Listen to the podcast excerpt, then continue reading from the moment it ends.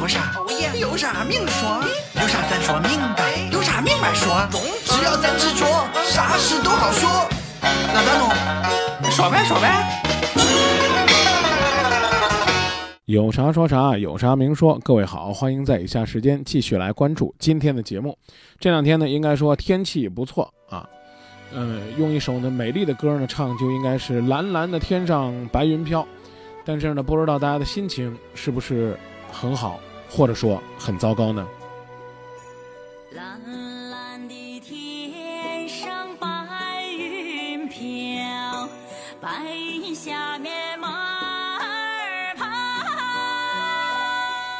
今年春节的假期啊，真真的是把大家的这个幸福感呢都给剥夺了。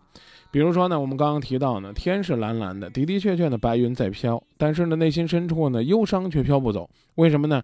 因为一到初七啊，大家就开始上班了。毕竟啊，这苦苦的春节假期只有这么几天，从大年二十九休到年初六，初七这一天又赶上这个世界上最惊世骇俗的一个节日，那就是情人节。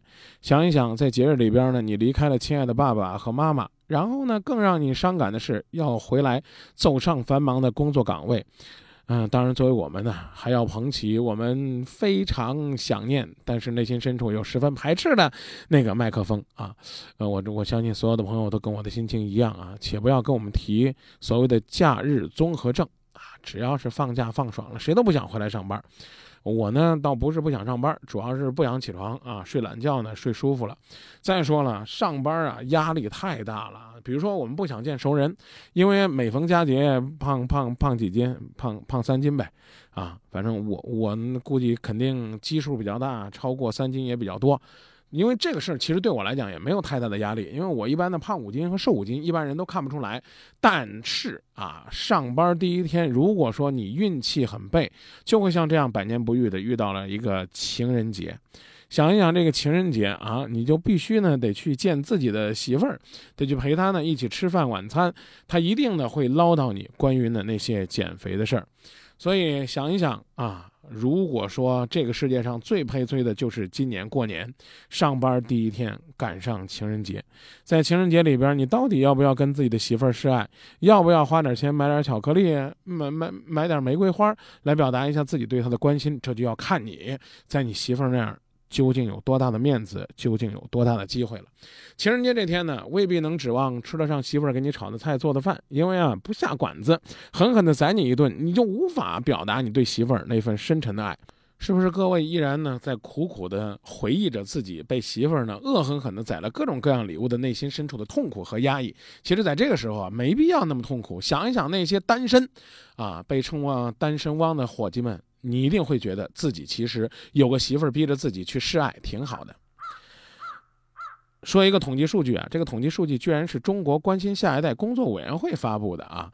关工委一直呢是关心的少年儿童吧，起码在我内心深处是这样。没想到我们这些所谓的已婚一族，或者说呢未婚待婚这些的。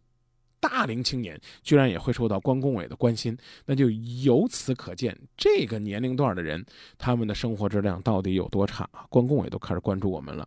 这一次调查呢，主要是针对国内四十岁以下的青年。调查结果显示，超过七成的受访者曾经被父母逼婚。注意啊，超过七成的被父母逼婚，啊，那那我们是不是觉得基本上已经涉及了所有的在这个年龄段的大龄青年了？接着说啊，二十五岁到三十五岁的压力最大，被逼婚的几率高达百分之八十六，河南、四川、山东。占据了全国各省逼婚的前三甲。作为河南的《今夜不寂寞》节目的主持人，我在这儿真的是觉得压力山大。那么多被逼婚的啊，内心深处压抑的朋友，会不会就在今夜继续来《今夜不寂寞》来倾诉呢？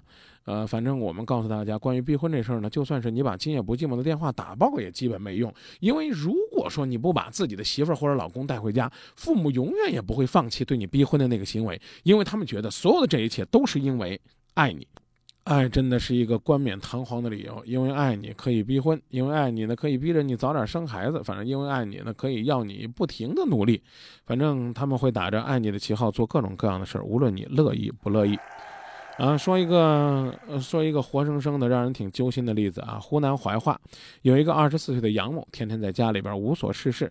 他爹他妈看着这孩子这么大，老这么晃着也不是个事儿啊。再说这年龄在农村啊，那孩子估计都满地跑，都能打酱油了啊。可是呢，呃，自己的孩子呢还在一个人孤苦伶仃的飘着。于是乎，为了为儿子物色对象，看见个姑娘呢，这老人家就问人家芳龄几许，是否婚配。大过年的，老人家更是。触景生情，天天逼着儿子结婚，偏偏这杨某就不愿意相亲，更不愿意听爹妈的唠叨。一气之下，离家出走，准备呢出去坐火车散散心、旅旅游。因为出去逛一逛，心情好得多，而且没准在火车上，在旅途当中还能够邂逅一段浪漫的姻缘。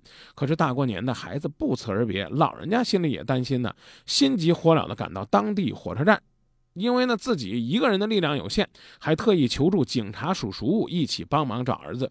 这警察叔叔也是有忙必帮啊啊！呃，很快呢，就在售票厅发现了正在准备买票的杨某，上前核实他的身份，希望帮助杨某回到爸爸妈妈的身边，让父母呢能够消除对他的思念之苦。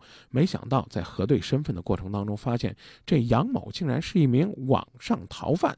原来杨某去年呢，在浙江因为盗窃被当地公安机关网上通缉，逃回老家呢，呃，就是希望躲躲风头。